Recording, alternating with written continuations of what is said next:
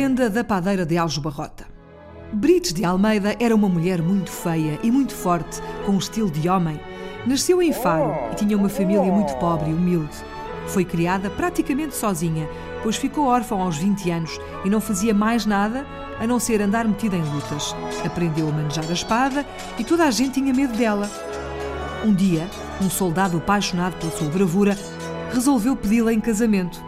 Ela só pôs uma única condição para aceitar: lutarem antes do casamento para ver se ele era forte, se ele era mesmo forte. Só que ela venceu e ele ficou ferido de morte. Ela teve então de fugir para Castela, que era o nome de Espanha na altura. Quando voltou para Portugal, aceitou o trabalho de padeira em Alves Barrota, ao pé de Leiria. No dia 14 de agosto de 1385, houve uma grande batalha, a Batalha de Alves Barrota, e ela, quando ouviu os clamores da guerra, pegou no que tinha e foi ajudar os portugueses a lutarem contra os castelhanos.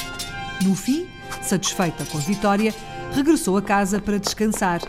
Mas quando entrou em casa, apercebeu-se que havia estranhos lá dentro. E o que resolveu fazer foi espreitar. Ao entrar, ouviu de dentro do forno um ruído. E atrás desse ruído viu sete castelhanos que tinham fugido. Ela não teve meias medidas. Pegou na pá com que cozia o pão e o metia no forno e deu cabo dos sete castelhanos. Por essa razão, esta mulher da região de Alves Barrota ficou conhecida como a grande e valente padeira de Alves Barrota. Ainda hoje, no dia 14 de agosto, é feriado nessa região.